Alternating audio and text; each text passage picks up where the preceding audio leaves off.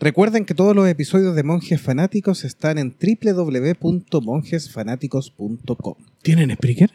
Y en Spreaker también, sí, como Monjes Fanáticos. Wow. Nos pueden buscar también en Spotify No, y en YouTube como Monjes Fanáticos. al tiro. Me suscribo al tiro.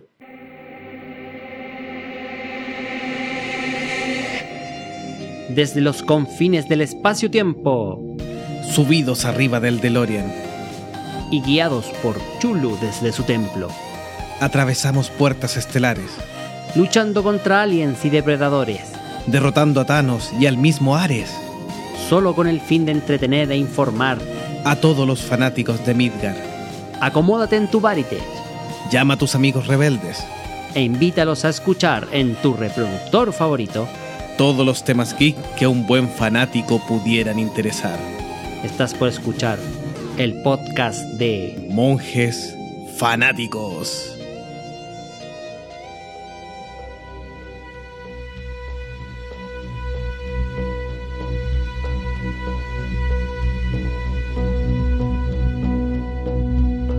Hola, hola, hola, ¿qué tal? Bienvenidos a un nuevo episodio de este programa Monjes Fanáticos.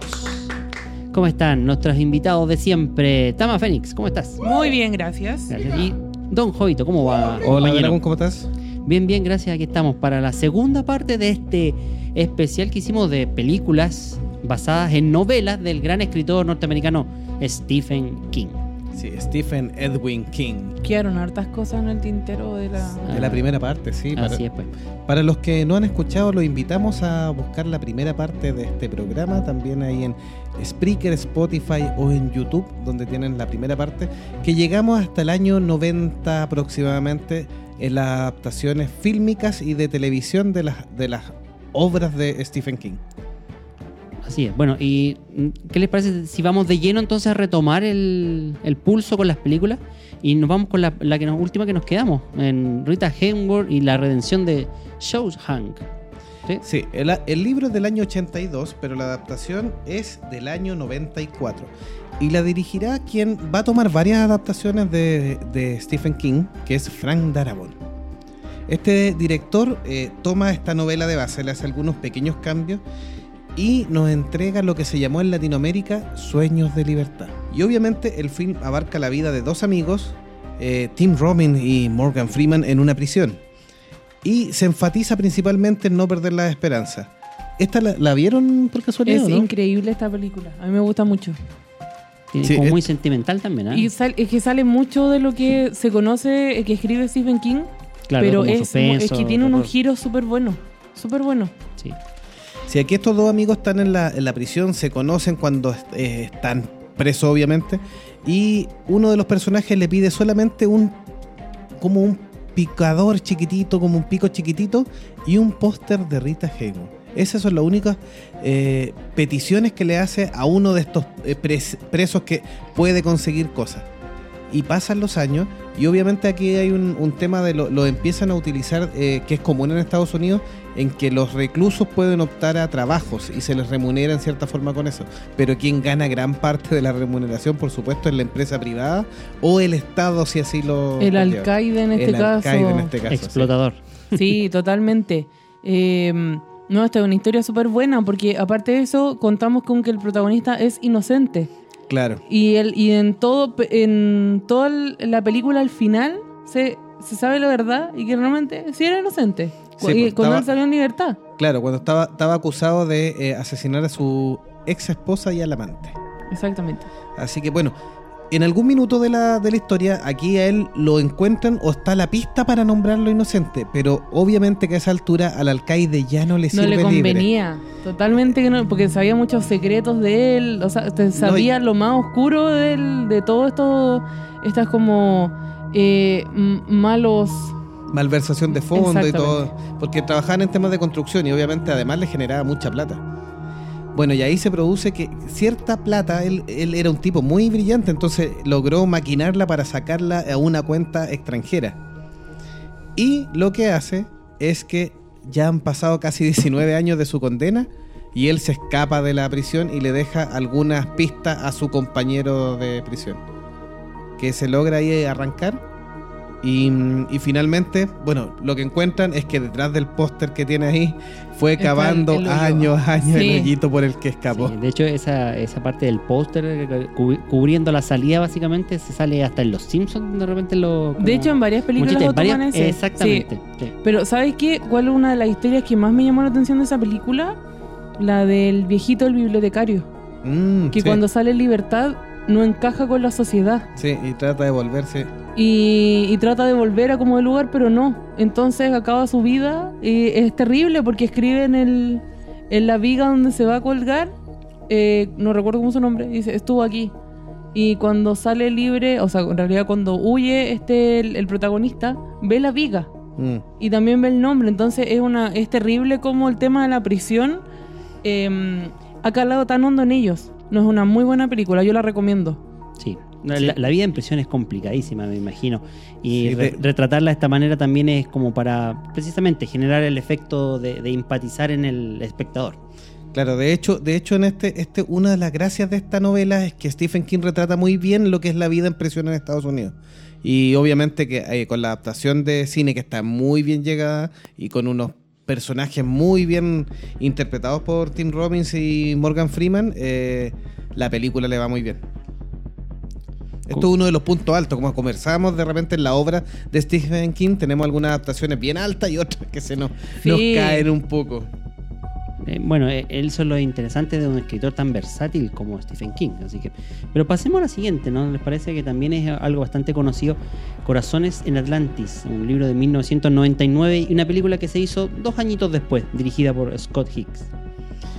Sí, esta, película es de la emotiva. eh, eh, Anthony Hopkins toma el papel y está basada en una serie de cuentos que tienen eh, en la historia de unos tipos o de unos jóvenes que se van desarrollando en un barrio marginal y conocen a este eh, eh, eh, Anthony Hopkins eh, que ya está como en, en la decadencia de su vida y les va contando la historia que tiene y todo. Es una película bien emotiva. eh, es de las películas que no es tan famosa y tampoco tan exitosa, pero es una buena interpretación. No sé si esa la vieron. Creo que la vi. Creo que la vi, pero sabes que no tengo muchos recuerdos de ella. Sí, no, a mí no me suena mucho la El nombre me Puede suena ser. mucho. Puede ser que son esas películas que de repente te quedas enganchado en la historia, pero o no cuando te- pone- prendes el cable, Exacto, claro. como esos canales que no, no tienen precisamente estreno No, no. O son historias que de repente son historias de una tarde nomás y Sí. las- te quedas enganchado porque y que algo nunca te llama la supiste cómo se llamó. Exacto, no se llama cómo era la película, cuál era el Sí. nombre, quién la dirige, nada. Sí, puede ser. Pero hay otra película también que es mucho más famosa con actores famosos también. Se llama The Green Mile mi- o Milagros Inesperados. Sí, el libro es del año 96, la película del año 99 y dirigida nuevamente por Frank Darabont. O sea, aquí él vuelve a hacer su buena adaptación y esta, esta es de las películas más emotivas y que finalmente eh, favorita de muchos en realidad. La Milla Verde, no sé si la, la viste. Milagro Inesperado en Ut- Es, en la, español, del, la del preso. la del preso, del morenito grandote. Ustedes sabían que está basada en una historia real muy triste y muy heavy. Que él, eh, fue. eh, Stephen King supuestamente se basó en la historia de un niño de 14 años que fue acusado de asesinar a su vecina, una niña pequeña. Y años después se descubrió de que no había sido él. Que simplemente se le acusó por haber sido de color negro. Ya, Entonces es es súper heavy porque están los registros de este niño que siempre se declaró inocente y era un niño de 14 años. Entonces, eh, lo, si no me equivoco, lo, pusieron en la silla eléctrica. mira. Entonces, eh, es terrible porque imagínate el miedo de un niño. Claro. Ni siquiera estamos hablando de los niños eh, como están ahora, en la actualidad, que están mucho más Agrandados, por decirlo de No, manera. estamos hablando de un niño de, de- de- en ese entonces, de 14 años, y yo creo que probablemente todavía jugaba con autitos, qué sé yo. Entonces, eh, eso yo había escuchado, que Stephen King se basó en la historia de este niño para crear esta historia de milagros inesperados. Claro, la historia, la historia del, del libro y la película en sí misma eh, nos narra la, la vida de Tom Hanks, que es un antiguo em, eh, personal Carcelero. de- que trabaja en, en la Gen- cárcel de gendarme, que se le o conocen acá gendarme acá en en Chile, o en algunos países de Latinoamérica, eh, que trabaja en la cárcel de Cool Mountain, donde llega el, el personaje interpretado por eh, Michael Clark Duncan, que es este negrito grandote y todo, y que tiene ciertos poderes o habilidades especiales. Está, está preso con otros eh, reclusos, algunos eh, que ya han pagado o sienten que han pagado su culpa y otros que son verdaderos psicópatas. Entre ellos el personaje interpretado por Sam Rockwell, que es Billy the Kid, o llamado también William Wharton, que es el verdadero culpable del caso que está involucrado este negrito. Este negrito lo inculpan en, en el caso de un secuestro y violación de dos niñas en, en ese pueblo. Y obviamente está preso con el verdadero culpable y empieza a demostrar poderes porque era una persona que era demasiado buena y por eso era especial. Como era tan grande, más encima afroamericano, era el primer culpable porque todos asociaban que esa tremenda eh, estatura solo podía llevar eh, odio y destrucción y no una persona noble como Pero era. Esa trama es bastante ocupada en el tema del cine. Si no me equivoco, Matar a un ruiseñor también habla un poco de lo mismo. Tal vez Sí. sí. Sí, sí, sí. Es que claro, es ocupar este prejuicio que hay en contra de las El personas tema de color. racismo, Claro, exactamente, sin exactamente. ni siquiera tener derecho a Al- alegato o a defensa. una defensa justa. Sí, exacto. No, Sí, solamente como inculpados por el tema del color. y, Claro. y y de- y declarados culpables, y como dices Sí. tú, ese es el gran tema. O sea, los, los meten presos y se acabó, no, no hay sí, juicio. exactamente. No, y pena de muerte inmediatamente. Claro. Sí, pues, de, no. hecho, de hecho, hay uno de los tipos, bueno, también nos muestra varias aristas. No todos los presos son totalmente malos. Algunos pagan, son culpables y ellos asumen y pagan su deuda con la sociedad. Hay otros que no tienen salvación, como que el caso de Billy el niño. Eh, o hay uno inocente. Y también los gendarmes hay de todo. El- obviamente el gendarme interpretado por Tom Hanks es una persona buena y todo. Hay otro también viejito también que es bastante bueno. Pero hay un gallo malvadísimo que es, por ejemplo, el que le quita el agua a la esponja de la silla eléctrica para que uno de los de los presos, la- el agua en la esponja permite que la electricidad fluya de mejor manera Conduzca mejor. y la muerte sea más rápida y menos dolorosa, dentro de lo terrible que es obviamente una muerte por electricidad. Pero este gallo le pone la cuestión seca para que termine friéndolo y carcomiéndolo. Y esta es la película, para los que no se acuerden todavía, donde este negrito grandote, que tiene varias también parodias, Como eh, hace después, sí, también. El ra- revivir el- al el ratoncito. sí. Sí, Sí. sí. Que de hecho al revivirlo le extiende la vida a largo tiempo y se queda viviendo con este con el personaje Con de el- Tom Hanks. Exacto. Es sí. como Mr. Jinx, algo así, el, No, no, el no, recuerdo. del no. ratoncito. Sí.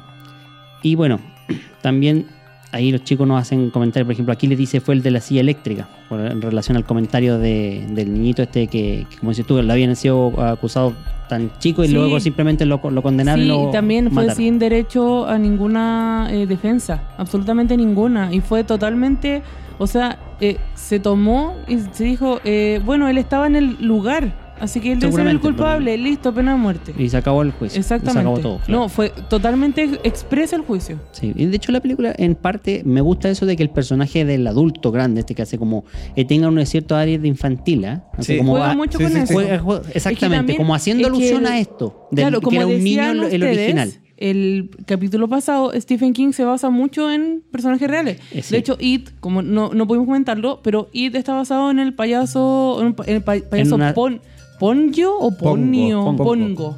Sí, Exactamente. también fue un asesino serial. Pero ya vamos a comentar, vamos a llegar a eso también. La verdad, ¿con qué seguimos, don Jovito? Luego tenemos. eh, Stephen King, además de ser un gran autor de bestseller, se mm, ha estado en los topes de, de lo que se va viniendo, lo- lo- los libros digitales, lo que es internet también. Sus novelas también van tomando esto, esto de, la, de la era digital y las nu- nuevas tecnologías.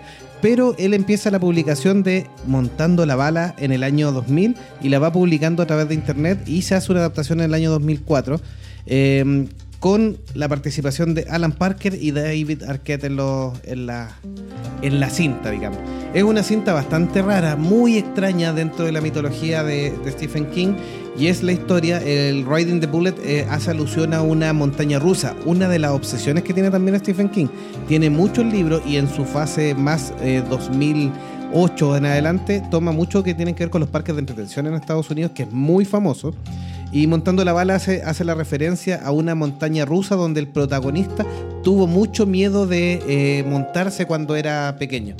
Y él está viajando y se encuentra en la autopista, está viajando a ver a su madre que está en un hospital y está bastante grave. Y se encuentra con un tipo que eh, no le tiene miedo a nada, es como la antítesis de su personalidad y que ya tiene asumido el tema de la muerte. Bueno, y efectivamente este gallo es un tipo muerto que murió viviendo la vida ahí al borde. Tiene muchas escenas extrañas, pero es una película bien interesante. No es una mala película y, y está acorde a la adaptación del libro. Esa no la había visto. ¿Sí?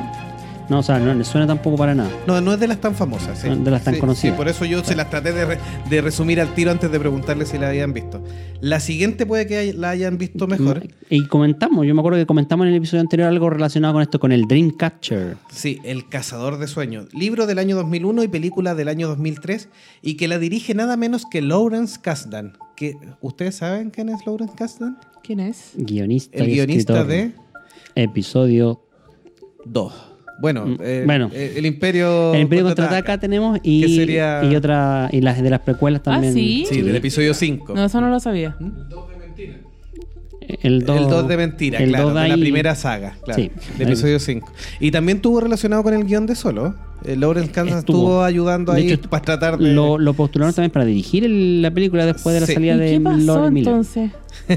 Eso me pregunto, ¿y qué pasó? Sí, o sea, eh, hay que... O sea, hay de que hecho, Lauren Kathan sigue estando en Star Wars como parte de los guionistas asociados, o sea, no solamente el- consultor, claro. como consultor, claro. Entonces, a- ayudando a, a Abrams en, en la parte Sí. de los guiones. Pero en, en Solo participó activamente. Eh, fue el uno de guionista, hijos era sí. como el jefe de guionistas de Solo. Sí. Uno de los hijos de Kasdan.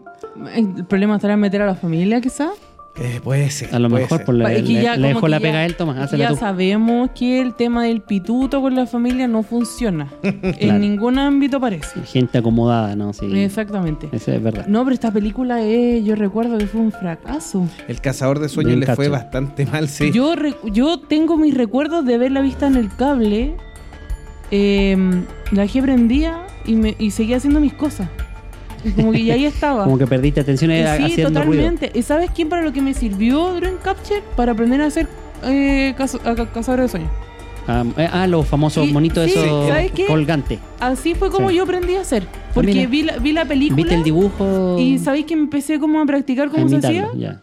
Y lo Sí, logré. la- las tribus norteamericanas creen que este cazador de sueños atrapa los buenos sueños y evita el ingreso de las Claro, por eso pesadillas hacia las personas. en la, en La la, cabecera de, las cama. camas. Ah, Exactamente.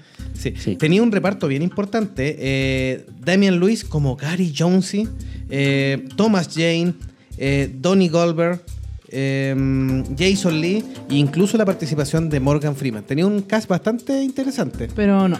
Pero no No, funcionó. no a veces no, sí. no, no, aunque esté el Papa, no. no, No, de hecho, Felipe salva. Tapia nos dice que Cazador de Sueños es tan penca. O sea, todos Sí.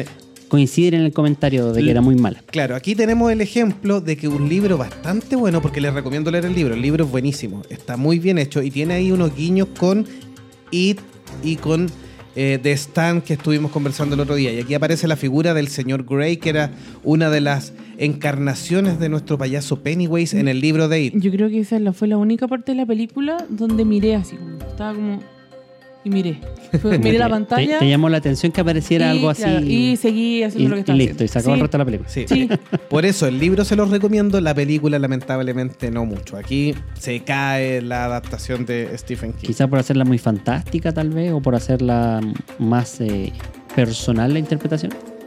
Respecto al libro, me sí, hay, hay, hay muchas cosas que, que rescata, por ejemplo, de, de su libro anterior, o, o, perdón, mucho anterior, que es It, que es del año 89, que lo conversábamos el otro día, y tiene que ver con, hay un grupo de niños que ayudan a un niño marginado, en este caso Duditz, que es uno de los personajes que aparece acá, eh, es un niño que tiene un nivel de retardo. eh, pero es, es una persona como pura de corazón, pero tiene un nivel de retardo eh, intelectual, digamos. Como, como el de. Estamos hablando de la película anterior. Sí, El- de la milla verde, claro. Sí. El negrito. Es el mismo tema, pero él actúa como el centro de este cazador de sueños y es el que hace un nexo y lo une desde chico porque se toman la mano cuando lo salvan de una golpiza. Los típicos valientes, muy, muy similar a lo que pasa en, en It. Con los bravucones y Con los todo. bravucones y todo. Sí. Entonces, esto genera este, este Dreamcatcher unidos por Dudit y que a futuro le, le ayudará esa unión que tienen cuando chicos, que no se rompe, que tiene que ver mucho con la cosmología de, de Stephen King, a formar un grupo de defensa. No, no les voy a contar más para que lean el libro, porque el libro es mucho mejor que la Porque película. no recomendamos la película, ese es el mensaje. Ahora, si hablamos de libros, este libro de 1983 se demoró mucho tiempo en hacer su versión adaptada. Sería el año 2007, quien, dirigido por Frank Darabont, hace La Niebla.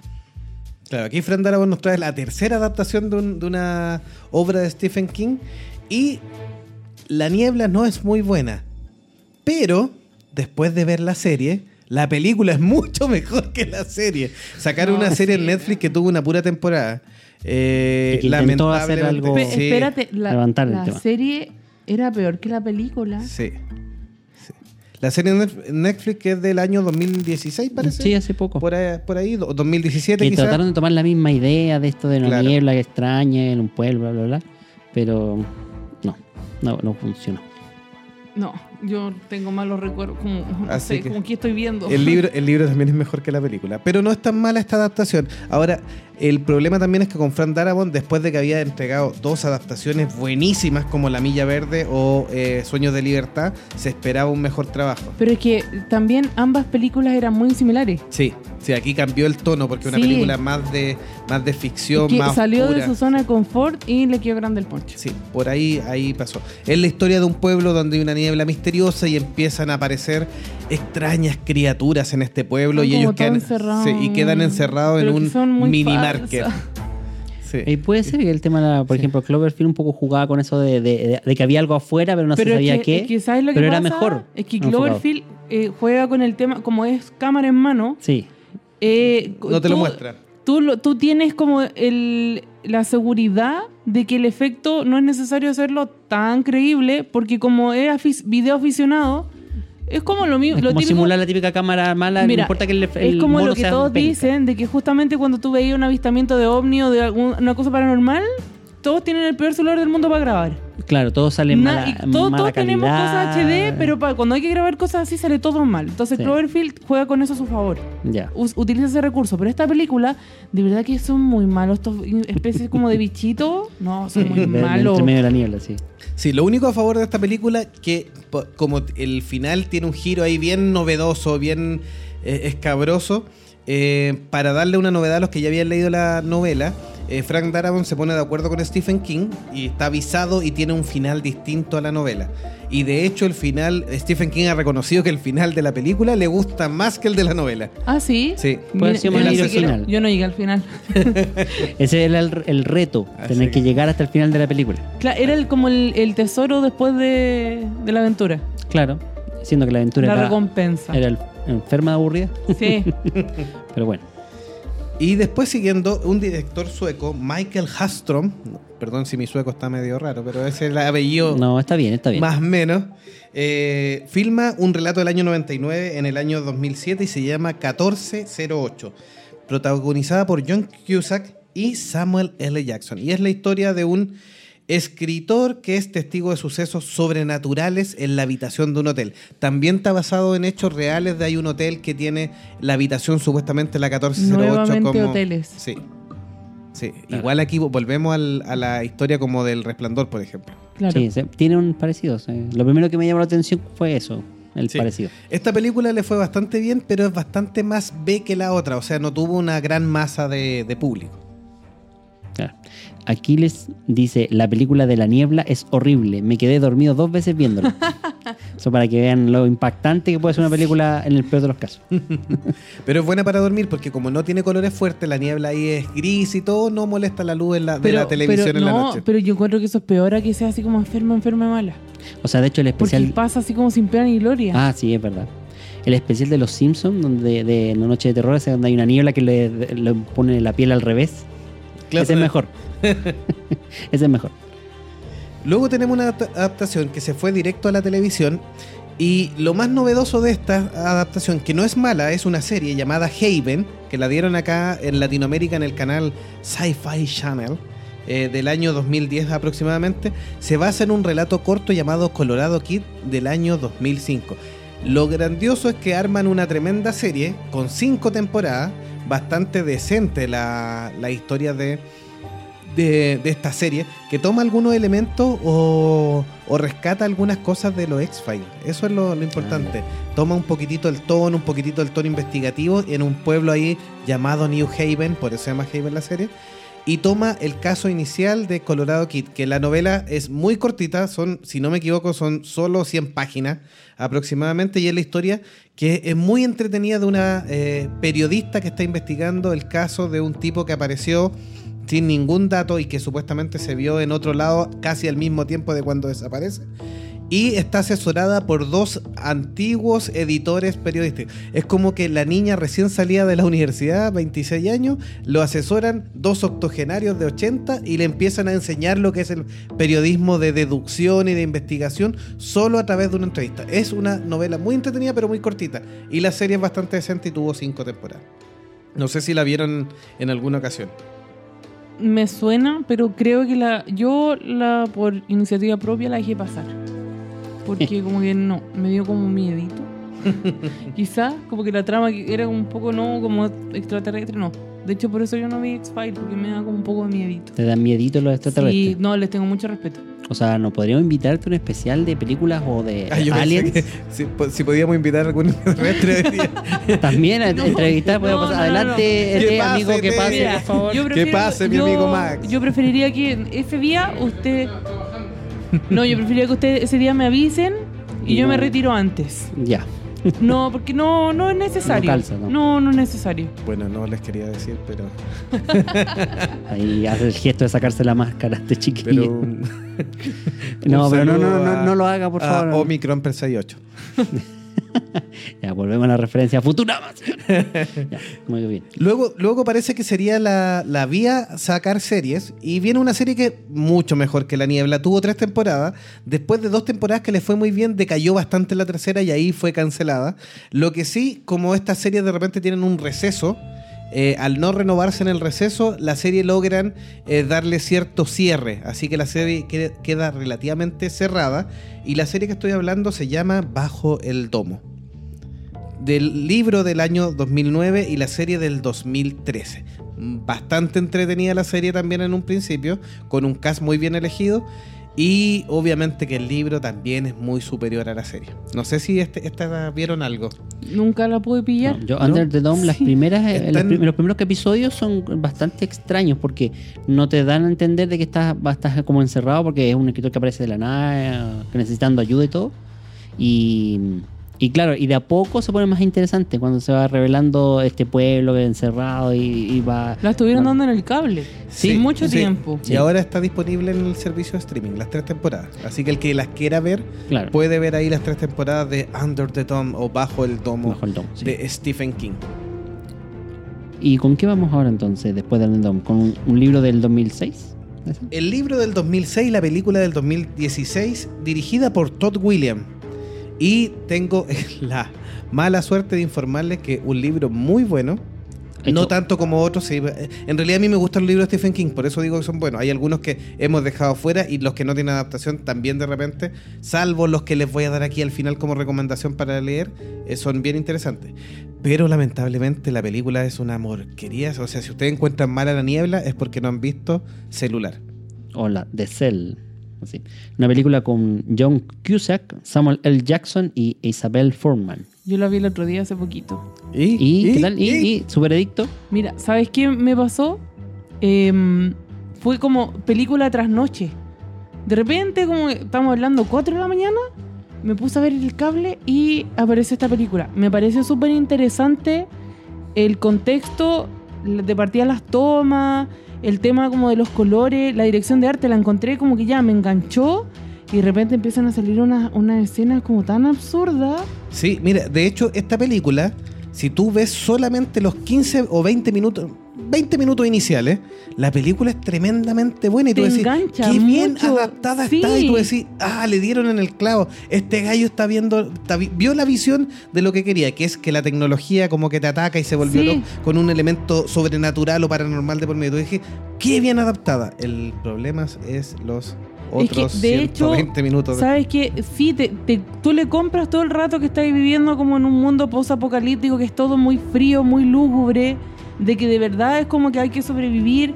No, de verdad tú le compras todo el rato, pero después empiezan unas escenas tan absurdas que es como de la nada, como esa cuestión como para justificar algo que no tiene justificación, Sí, sí. como que el guion se va a las pailas y es como no.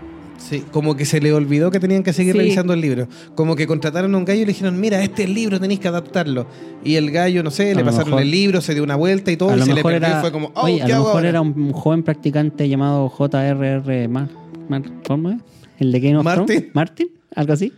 No, o yo creo que fue alguien que leyó las primeras páginas. Claro, sí. Y después, O- o- no o- sé. O Y compró... creyó que iba a poder armar la idea completa a, a o- posterior. o bajó el resumen de alguna página de internet. de, así claro, de monografías. El rincón del- claro, monografías, Leyó la sinopsis en Wikipedia y... el Sí. antro.cl. No, probablemente porque sí se nota que eh, como que se le, se le escapa de las manos, pero la película, como Sí. ni siquiera la mitad, así como Sí. antes de la mitad. De, de hecho, termina desastrosamente y para mí es la peor película eh, y con, con buenos personajes. O sea, Sí. eh, John Cusack y Samuel L. Jackson, tú decís... Y sabes que de verdad él se ¿Pueden mandó hacer una tremenda malo? Actuación al principio. Sí.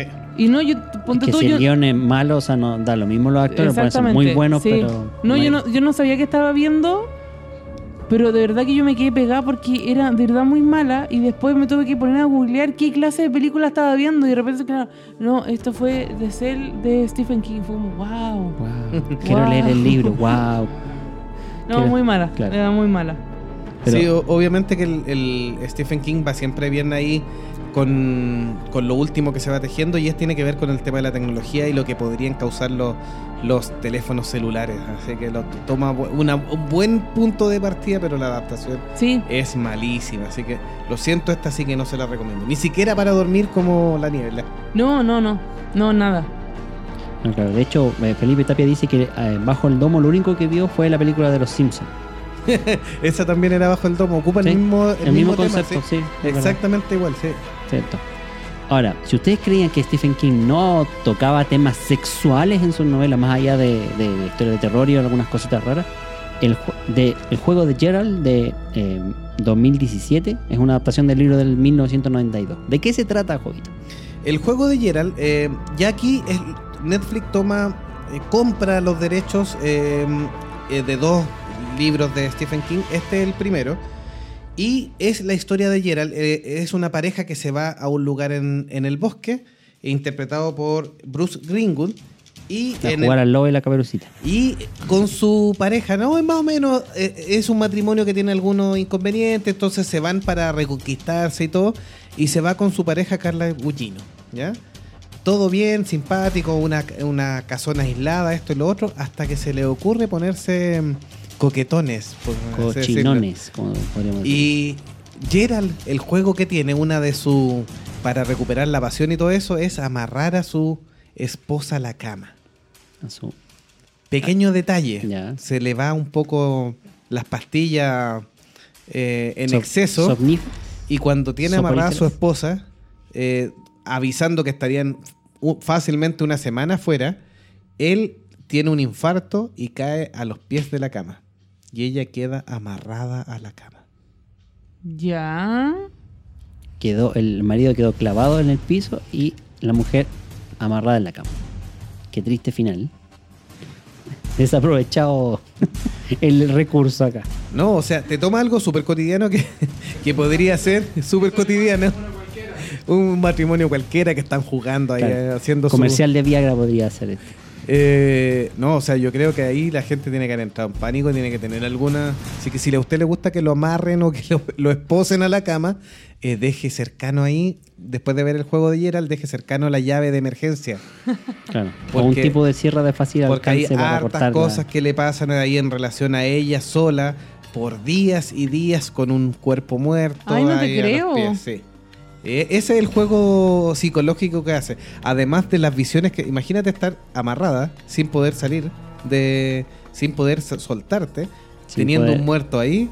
Con la casa en un lugar inhóspito o en un bosque, digamos, sin rastros de civilización. Y, y sabes que en el mejor de los casos, la persona que está a cargo como de la mantención de la casa no volverá antes de siete días. ¿Qué le pasa a tu cabeza ahí? Eso, eso es el concepto. En realidad, el, el juego de Gerald es como el preludio para ver qué, te, qué le pasa a una persona ahí en esas condiciones de, de soledad y de. ¿Ustedes qué harían? ¿Qué haríamos? Buena pregunta. eh, buscar alguna manera de soltarse, yo creo que Yo lo sería creo lo que principal, ¿ah? Sí. Arrancarte el Total. brazo a mordidas. como lo hacía Homero también. O como lo hizo esta mm, en esta película del, Ah, el del que queda de- atrapado. del límite. Al- Sí. El límite, el límite que Sí, el que queda atrapado en la roca. Sí, que Sí. el brazo que se queda Franco atrapado. parece que sí. James Sí. Franco. es una posibilidad también. O tratar de desarmar la cama. De repente, si la cama es lo suficientemente Sí, sí, frágil, es pero probable ¿qué de clase romperla. De cama estamos hablando de que no se puede romper. No, pues, está totalmente de fierro la cama. Sí, Tiene ahí pues. su, su bemol. Es una buena adaptación, es una buena película, está bien hecha y disponible totalmente en Netflix, así que si la quiere ver, el juego de Geralt está ahí. Excelente. ¿eh? Como las perversiones sexuales pasan a- al lado oscuro de la fuerza. Jo, jo, ¿Viste? Me vuelvo a decir, se desaprovechó ahí el, el sable láser. Pero bueno. La segunda adaptación de Netflix, también en el mismo año, el 2017, también de una obra del año 2010, nos lleva a 1922. Se llama así mismo esta adaptación, eh, dirigida por Zack Hiddich y con Thomas Jane nuevamente en una adaptación de Stephen King. Y es la historia de un Estados Unidos mucho más antiguo del año 22, eh, donde tiene un, un problema matrimonial el protagonista y termina pasando una desgracia y cómo él tiene que lidiar con eso eh, en esos años. Es bastante buena y también está muy bien adaptada, eh, está bien hecha. Eh, son dos batatazos que tiró Netflix el año 2017 y que vinieron a complementar lo que, lo que pasó con Ita en el cine. O sea, le fue muy bien a Ita en el cine, fue una muy buena adaptación de, de Andrés Muchetti y que nos trae este año la segunda parte. Esta también, 1922, también está disponible en Netflix, por si la quieren ver. revisar.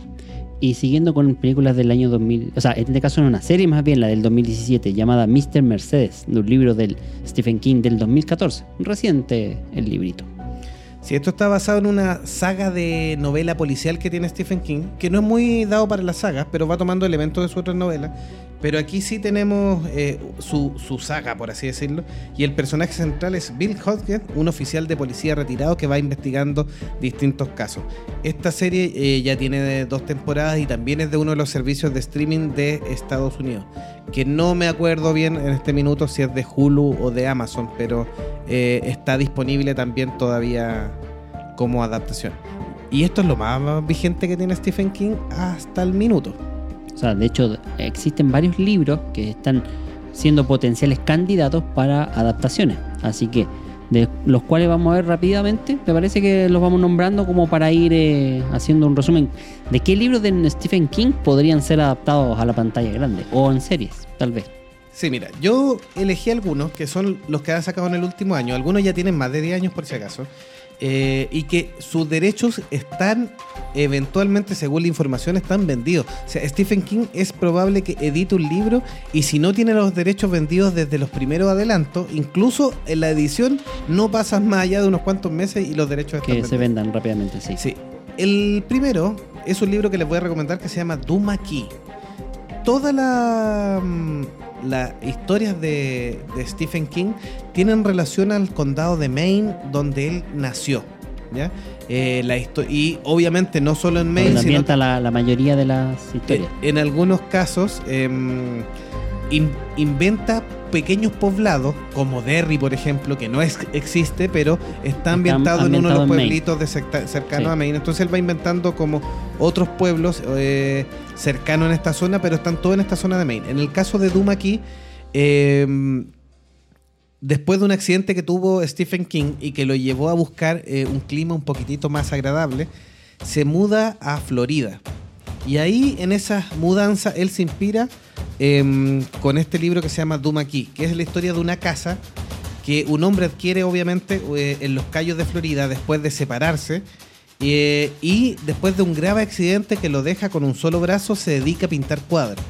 Y obviamente que ahí hay cierta conexión con la casa, con eventos que pasan en la casa, con que él pierda uno de, de sus brazos y lo lleva a dibujar hechos que pasan de cosas reales y a investigar el misterio de los callos de Doom. Es un muy buen libro y muy entretenido. Es bastante largo en realidad, ¿eh? sobrepasa las 800 páginas, pero es muy Wow. bueno. Y tiene un potencial para ser adaptado como película, pero muy, muy bueno. A, a propósito de la trama, ¿se acuerdan de la serie Héroes? Que había un tipo que pintaba, que Sí. tenía el Sí, don sí, de sí. la precognición y, y pintaba lo que veía Más o las menos del mismo tipo, sí. es del- exactamente, eso me recordó, por eso le hacía mención a esa serie llamada Héroes. Luego tenemos la novela del 2013, también potencial adaptación llamada Joyland. tiene todos los elementos para transformarse en una muy buena película o en una muy buena serie. Eh, y la historia la narra David Jones, un antiguo o un viejito, digamos, que está recordando sus tiempos en los juegos de Joyland. Y esta vuelve a la temática recurrente de Stephen King de los parques de atracciones. Y tiene todo un misterio, por supuestamente hay una zona así como el túnel de los besos que es tan típico en Estados Unidos, donde hubo un asesinato. Y él cómo logra eh, resolver esos misterios y esa muerte cuando trabaja en el parque de Joyland. Interesante, ¿eh? David Jones como el pirata. Sí, como el pirata A Dave, lo mejor hace Devin un cameo de Jones. Jack Sparrow. ¿Cómo sabes? Luego, el mismo año 2013, eh, edita otra novela que también. Mira, si esta no se convierte en libro, es- o sea, no se convierte en película, es porque le falta muy poquito todavía, que es Doctor Sueño. Que además es uno de sus pocos libros que son secuela, porque esta es la secuela directa de El Resplandor. Ah, sí. Sí. Mira tú. O sea que estaríamos como pronto a ver un Resplandor 2. Sí.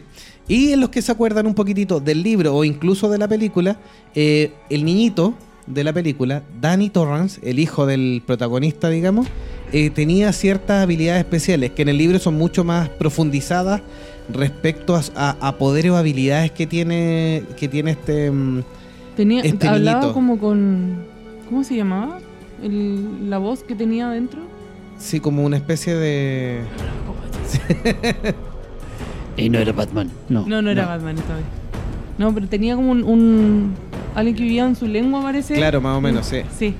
Bueno, este- estos niñitos que en, en El Resplandor en la novela le da un poco más de énfasis. em, son niñitos que tienen una especie de don especial. Entonces, en Doctor Sueño es la historia de Danny Torrance, ya adulto, y cómo tiene que enfrentarse a un grupo de inmortales que se alimentan de los niños que tienen el don del resplandor. Ya, o sea, como volviendo a los superhéroes más o menos. Más o menos, sí.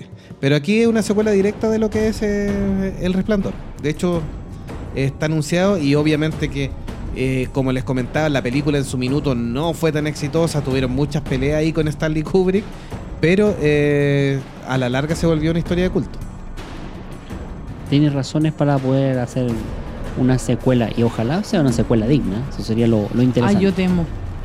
Lamentablemente uno tiende a temer en estas Sí, cosas. es que ¿eh? últimamente uno tiene que temer. De hecho, Porque las cosas no, no como que no las llevan. claro, de hecho, si hablamos de la segunda parte de IT, hay muchos que dicen que no va a ser tan buena, que no está tan buena. Igual quedó muy con la vara muy alta la primera. Es que Sí. ese es el punto. O sea, la comparación ahí tiene lamentablemente un piso muy alto que superar. Ujú. Sí, de hecho, eh, Andy Muchetti ahí dijo que había guardado, porque en esta película, a diferencia de la miniserie, no se va a enfrentarse solo los niños, o sea, perdón, solo los adultos, sino que también va a meter muchas cosas de lo que son los niños todavía, historia, que es lo que se le critica a la miniserie de la adaptación, que la primera parte está muy bien lograda y es mucho mejor que la segunda cuando ya son adultos. Entonces Sí. aquí va a tratar de hacer un mix de las dos cosas para evitar caer en los problemas de la miniserie. Claro. Felipe Tapia nos dice que Doctor Sueño ya está en etapa de pro- postproducción, sería, con Ewan McGregor como protagonista. Eso es un buen dato, eso Buen no lo dato, había ¿eh? revisado yo, Interesante. sí. Así que para tar- tener pronto o sea, algo Ewan, que, que Ewan-. Ewan McGregor sería Danny Torrance. Lo más probable que sí, según aquí nuestro amigo Felipe Tapia. Quien también comenta La Torre Oscura como libro así, es una de las obras más queridas de Stephen King. Pero no sé qué pensaba el estudio al meter los siete libros al tiro en una película de una hora cuarenta y Es Eso- cinco. una eh, de las cosas sí. que siempre eh, erran los estudios al tratar de hacer adaptaciones de los libros. Es que es por tratar de cubrir todo eh, en una sola película, eh, obviamente pensando, oh, me va a ir súper bien con esto y después no sé qué haré, pero Ese- me vaya bien al tiro. Ese era mi postdata del capítulo, porque yo le iba a explicar que todas las novelas que tienen relación directa con la Torre Oscura, eh, El Pistolero y algunas otras, que de hecho me tengo que reconocer que es de las que menos he leído, porque de los siete libros no me he leído los siete, por ejemplo, y hay algunas cosas sueltas que no tampoco las tengo 100% claras. ¿Por qué la dejé fuera? Porque además de una adaptación, de ser una adaptación muy mala, La Torre Oscura, que hay un nuevo intento, o sea, ya terminaron la película y casi anunciaron inmediatamente que se viene una serie. Como una especie de reboot. más Claro, que- y que la película es foja cero y todo, con, también tenía un, un buen reparto, Matthew McConaughey y Sí, Idris pero, Elba. pero es que ya tenemos súper claro que eso no justifica. No justifica No, tener un pedazo de actor, no. Ah, y creo que incluso incluso llega al nivel de cel, de celular.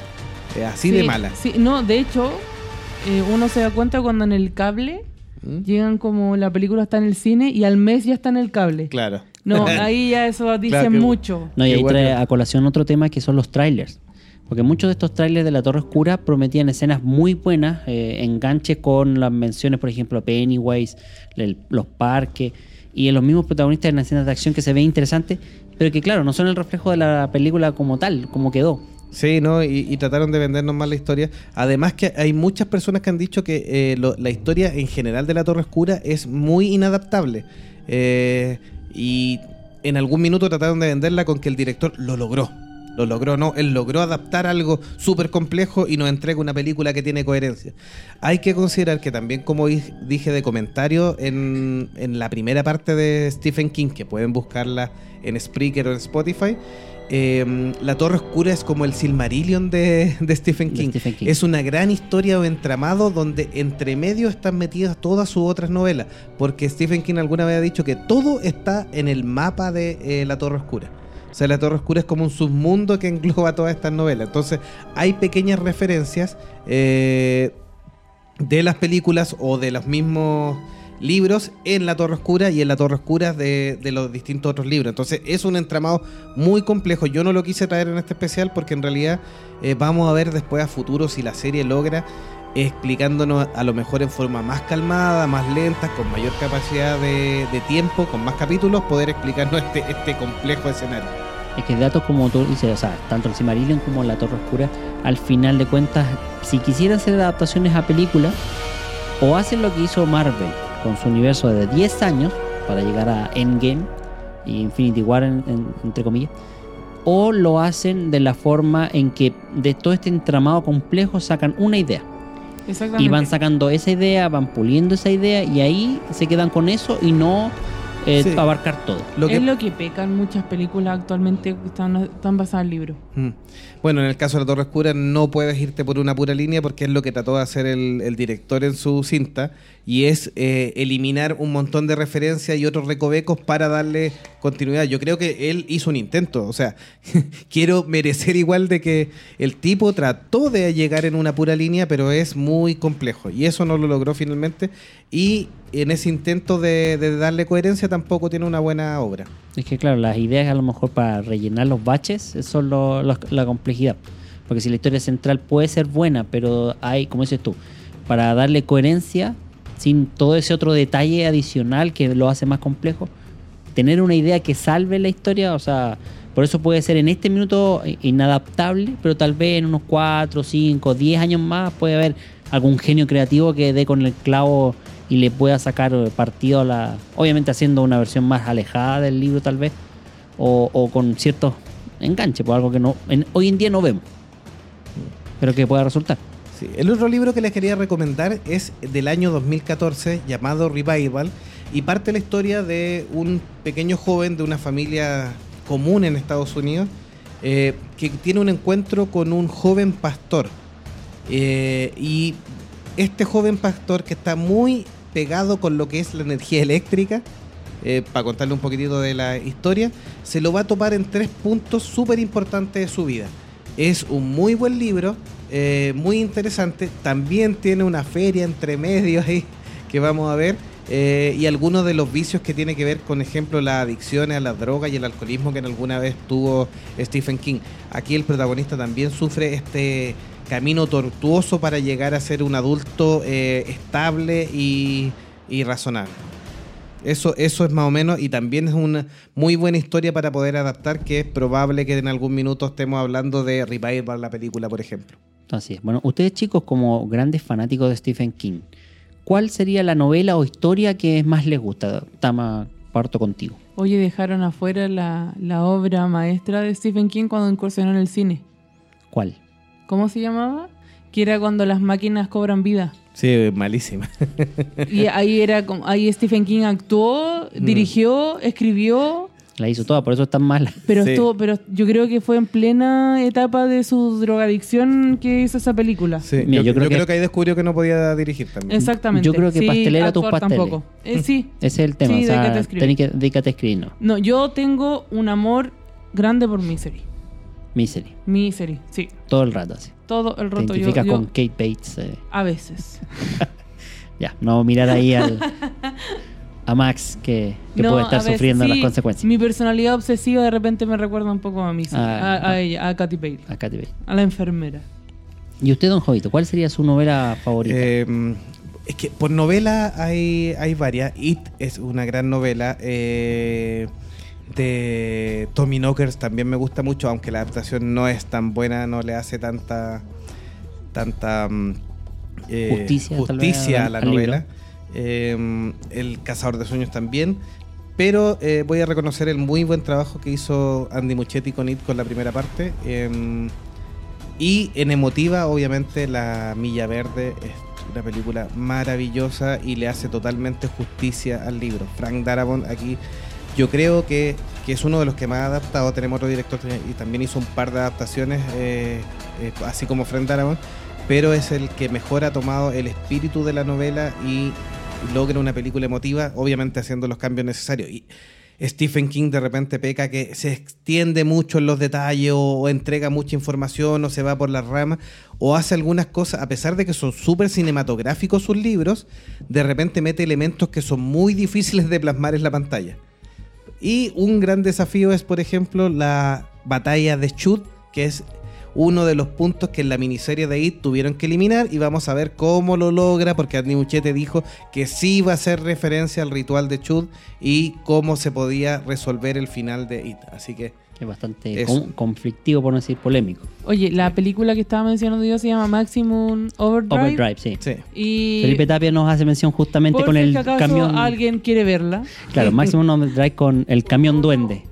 Sí, no, por si acaso alguien quiere, quiere verla, no la ha visto o recordarla, ahí por ahí puede buscarla. Claro. Gabriel Lagos dice que se va a poner las pilas con la Torre Oscura, que se lo han recomendado. Obviamente está hablando del libro, supongo, don Gabriel. Sí, no vea la película. No La se- película no se preocupe, pásela. Sí, y Daniela Fernández dice Doom aquí, como su hist- historia o libro favorito. Sí, eh, Doom aquí lo leímos juntos. Un besito a Daniela. Eh, Ah. Lo leímos lo leímos juntos y es una historia muy entretenida. Nos tuvo atrapados mucho rato.